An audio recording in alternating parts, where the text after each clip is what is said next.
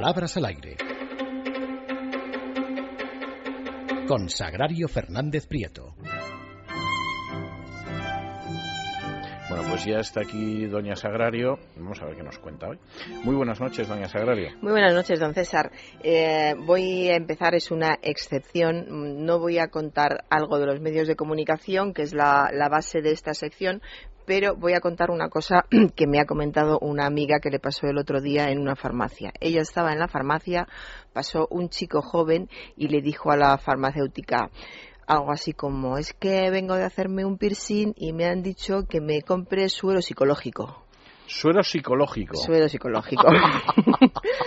y nada, la farmacéutica le dio su suero psicológico y, ¿Y él, fue tan contento? y él se marchó. Entonces me ha parecido buenísimo Muy y bien. tenía que comentarlo. Y así de paso aprovecho para decir que piercing eh, se ha, la grafía se ha españolizado tal como suena, piercing, P-I-R. S-I-N, piercing, se, puede, se debe decir en castellano, y el plural piercines en castellano. No se quiere, podían encontrar una palabra. es lo que suena igual que el inglés, piercing. Sí, sí, no, pero digo, no había ninguna palabra en español. Perfor- perforación. Perforación. No, a mí no, no me parece mala solución porque Hombre, suena, suena, Suena igual. apéndice lo de perforación, pero bueno, en cualquiera de los casos. Y como se va a seguir utilizando piercing en inglés, por lo menos esto va a sonar Sí. así. Es cuestión de que por lo menos se sepa que se escriba castellanizado y el plural piercines. Piercing, piercines. Lo de los piercings me suena a pitorreo, pero bueno, en fin, prosigamos. Sigamos. Eh, pues eh, una colaboradora de un programa de televisión. Yo me siento muy bien identificada por la familia real. Bien identificada por la familia real. Una de dos. O se siente identificada con la familia real o se siente representada por la familia real. Un participante en un debate. Estoy a favor de una ley de la corona. Es un vacío que falta. ¿Qué es eso Un de un vacío que vacío que falta. En todo caso Un sería hay que hacer, ¿no? un no vacío existe, que existe y si existe un vacío se supone que habrá que llenarlo, Claro, pero pero que falta. no puede faltar un vacío. Un presentador de un programa de radio. A partir de este momento hay que pasar página hacia adelante. Pasar página hacia adelante. Hacia adelante. Pasar página es una expresión, una frase hecha que significa dar por terminado algo.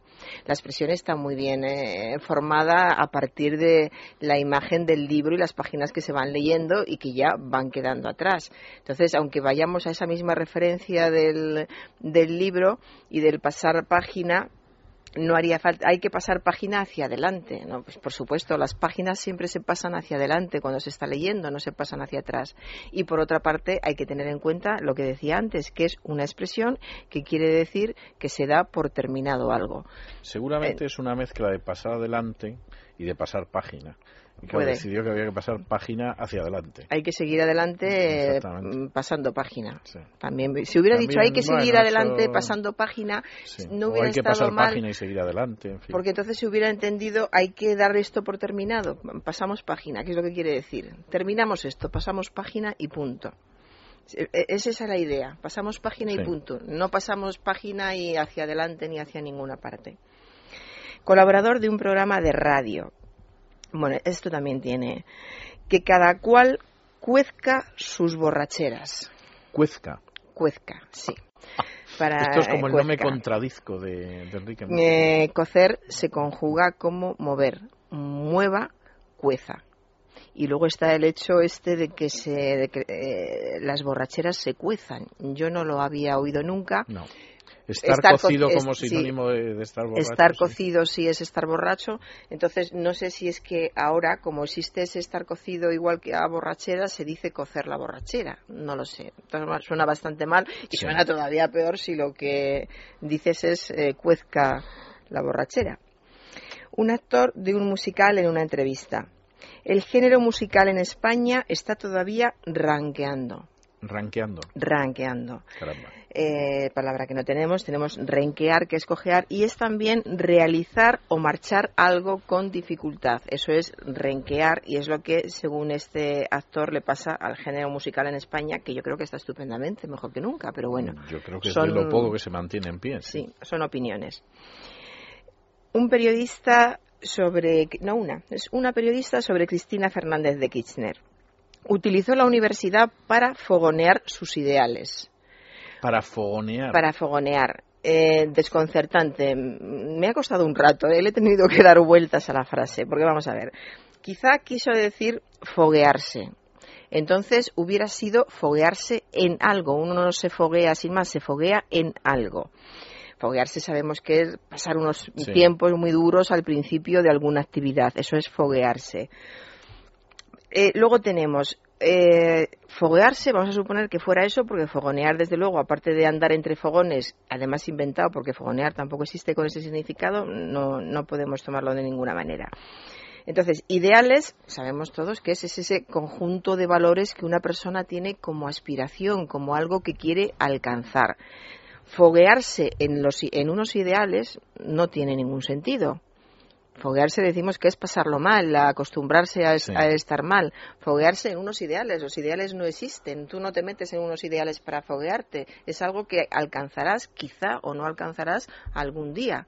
Luego, foguearse, los ideales en absoluto.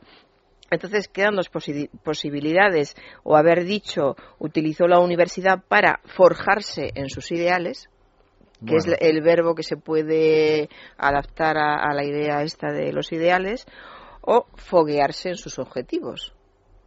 Que yo creo que, es, lo que más, quizá sea lo que más se acerca. Esto de fogonear es, notable. Pero hay que, hay que ver la guerra que dan a veces, ¿eh? Sí, sí, sí, sí. Un reportero, no, reportera también, sobre el día de San Jordi en Barcelona. Esperan remontar las ventas después que después que el año pasado fue festivo, después que es una construcción temporal, después que. Y aquí lo que hace falta, recuerdo la frase, esperan remontar las ventas después que el año pasado fue festivo. Lo que hace falta es una construcción causal. Esperan remontar las ventas puesto que, ya que, porque el año pasado fue festivo. Eh, entrevista a un escritor el periodista le habla de que su libro es un libro donde recoge su propia experiencia personal. Esto se dice continuamente. Está en la contraportada de cientos de libros. Y yo cada vez que lo veo pienso cómo es posible que nadie se dé cuenta y sobre todo en el mundo editorial. Es, de una redundancia, yo diría que es el modelo de la redundancia. es un término que se ve mucho en inglés también. Sí, vamos a verlo.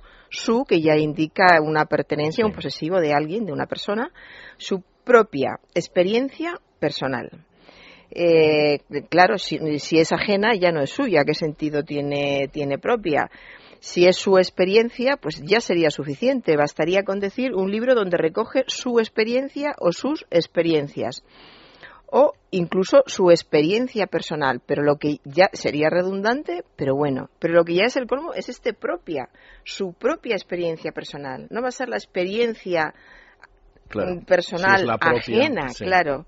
Eh, es una redundancia mm, absurda que no tiene sentido, que sería muy fácil de eliminar, que eh, es de esas veces que da la impresión de que se utiliza para, para ocupar más espacio en la frase, cuando, en el texto cuando se escrita o para hablar más tiempo cuando se está hablando, porque no, tiene, no hay ninguna necesidad de utilizar esta frase un reportaje de televisión. Mucha gente busca un modus vivendis fuera de España. Modus vivendis. Modus vivendis. En la locución eh, latina correcta es modus vivendi. vivendi. En el lenguaje corriente equivale a una, una forma de, ganarse la vida. Y incluso en plural es invariable, se dice exactamente igual. Los modus, vivendi. vivendi. Y otra frase latina está muy utilizada, que ya hemos comentado en otras ocasiones, pero que no hay manera. Un presentador de un programa de televisión el otro día decía que había hecho algo de motu propio, de motu propio. Eh, en primer lugar, motu propio no lleva ninguna proposición, sería solamente motu propio. Y además propio lleva dos R's, propio, motu propio la verdad es que es incómoda de, incómodo decir propio. Entonces, eh, Se comprende además la equivocación. Sí, sí, pero lo, es que no hay obligación de utilizarla. Entonces, hay muchas personas que son muy aficionadas a utilizar frases latinas porque les parece que les da cierto cierto empaque y, es un signo y es un signo de cultura y luego lo dicen mal y es todavía peor. Entonces, que no se utilice. Además, este tipo de frases, si fuera si fuera de motu propio, que se adapta muy bien al, al castellano, pues bueno. Pero si no es con preposición. Y además hay que decir propio, que es difícil con dos R's, pues no la utilice, señor mío, que no hay, no hay necesidad. No hay necesidad. Y ya termino.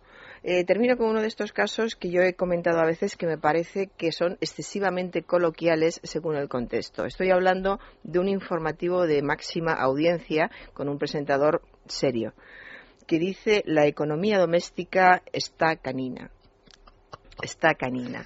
Todos sabemos lo que es estar, estar canino, no tener nada de, dinero. Es una frase muy coloquial, es una frase muy regional, se dice sobre todo en, en, Andalucía más que en otras zonas de España. Entendemos lo que quiere decir, pero hay muchas maneras de decir lo mismo, no hay ninguna necesidad de decirlo en un informativo y si se quiere utilizar, que yo creo que lo hacen para acercarse a la audiencia, para ser más coloquiales y que la gente se sienta más identificada, en todo caso se hace alusión a que es una frase. la economía doméstica está como, como popularmente se dice, canina. Pues muchísimas gracias, doña Sagrario. Y nosotros hacemos una pausa y regresamos con nuestro invitado y nuestra tertulia de análisis político. Es la noche de César, con César Vidal. Es radio.